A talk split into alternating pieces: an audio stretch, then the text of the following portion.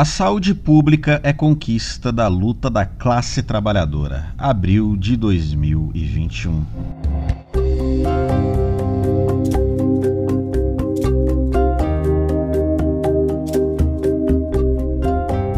A saúde hoje é considerada um direito, isto foi fruto de muita luta.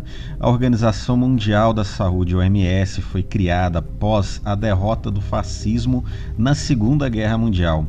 Ela ampliou o conceito de saúde, que é definida como bem-estar e equilíbrio físico, mental, emocional e social.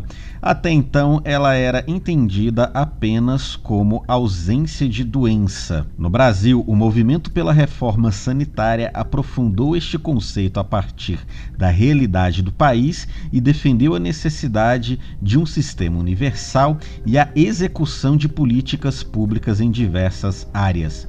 Alimentação, moradia, saneamento básico, condições de trabalho, aquisição de renda, equilíbrio ambiental e educação são alguns determinantes sociais da saúde que devem ser políticas de Estado para que o bem-estar humano seja garantido de maneira integral.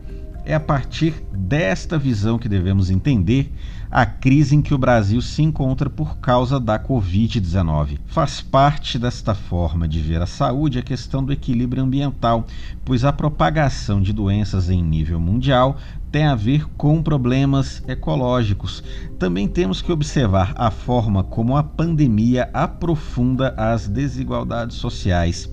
Ainda que o conceito de saúde promovido pela OMS seja um avanço, existem desigualdades entre os vários países, em especial se olharmos para a periferia do capitalismo. O Brasil é um exemplo da maneira como os cortes de verbas exigidos pelos países ricos aumentam os problemas da saúde pública a partir de desigualdades evitáveis. Em 2015, as políticas da Seguridade Social, que incluem a saúde, a assistência social e a previdência, sofreram um sucateamento ainda maior com a aprovação da emenda constitucional 95, que congela os gastos da União com políticas sociais. Agora, Cíntia Teixeira, da Frente Nacional contra a Privatização da Saúde, fala mais sobre como nosso sistema é sabotado por políticos e empresários.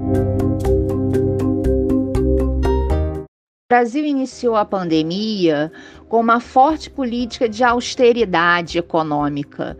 Só em 2019, o Sistema Único de Saúde, maior política pública desse país, perdeu 20 bilhões de reais. O próprio Programa Nacional de Imunização também sofreu cortes, 700 milhões, colocando em risco o próprio andamento e a execução do PNI desde a capacitação dos profissionais que trabalham na linha de frente da campanha de imunização. Com esse governo federal, também desenvolveu um processo de desfinanciamento da atenção básica, jogando para os municípios a responsabilidade de manter as equipes de estratégia de saúde da família. Contudo, na prática, houve uma redução gigantesca de profissionais na ponta, da atenção básica. 19 milhões de brasileiros vivem numa situação de insegurança alimentar através dessa política de austeridade. Não só a culpa da pandemia. A crise social e econômica, ela aprofundou as desigualdades sociais.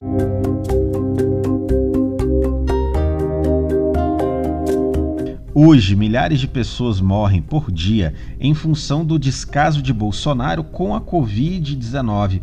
Ele nega as medidas de proteção, reduz o auxílio emergencial e obriga milhares de brasileiros e brasileiras a saírem às ruas e se exporem ao vírus em razão da necessidade de trabalhar e sobreviver. Agora, Jorge Henrique, da coletiva SUS, nos fala como o sucateamento do Sistema Único de Saúde prejudica a tão esperada vacina contra o novo coronavírus.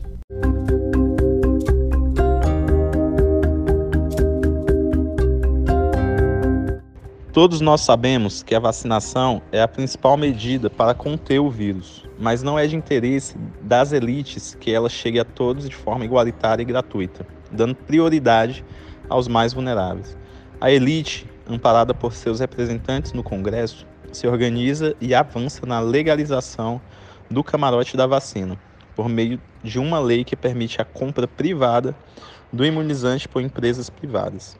Se isso acontecer, a vacina vai para quem tem mais dinheiro, não para quem mais precisa. O camarote da vacina coloca em risco o já frágil e mal gerido plano de vacinação do Ministério da Saúde.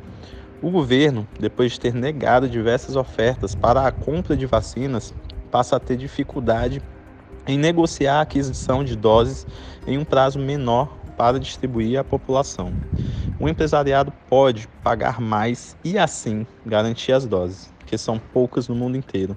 O objetivo do mercado privado é o lucro e a mercantilização da vida, colocando a imunização, a saúde e a sobrevivência do povo à venda.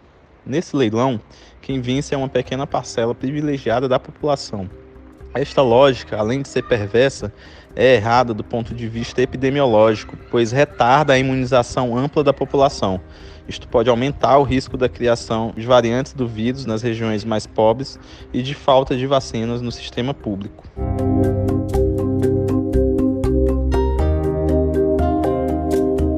A Covid-19 mostrou a necessidade e a importância de um sistema público de saúde. Mesmo com os problemas causados pelo sucateamento, o SUS mostrou ter um modelo capaz de garantir à população prevenção e promoção da saúde, diagnóstico, tratamento, cura e reabilitação não só da Covid-19, mas de todas as demandas que, junto com a pandemia, continuam chegando às unidades básicas de saúde, ambulatórios, hospitais, consultórios de rua, consultórios ribeirinhos e nas casas das pessoas por meio de equipes de saúde da família e dos agentes comunitários de saúde. É através da ciência produzida no SUS por meio da Fiocruz e do Instituto Butantan que a produção de vacinas é possível.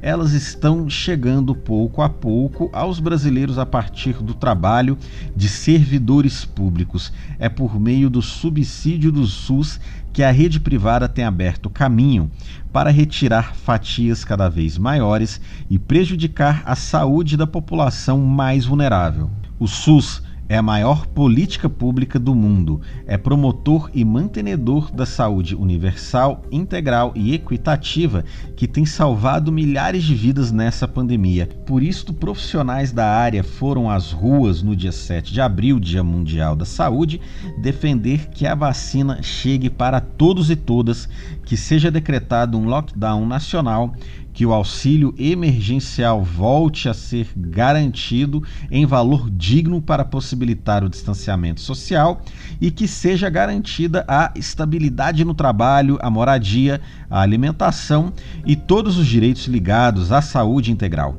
É importante lembrar o que o sanitarista Sérgio Arouca cunhou na oitava Conferência Nacional de Saúde, marco para a construção do SUS. Saúde pode significar que pessoas tenham alguma coisa a mais que não estar doente, que tenham direito a casa, trabalho, salário digno, água, vestimenta, que tenham direito à educação, a ter informações sobre como se pode dominar este mundo e transformá-lo.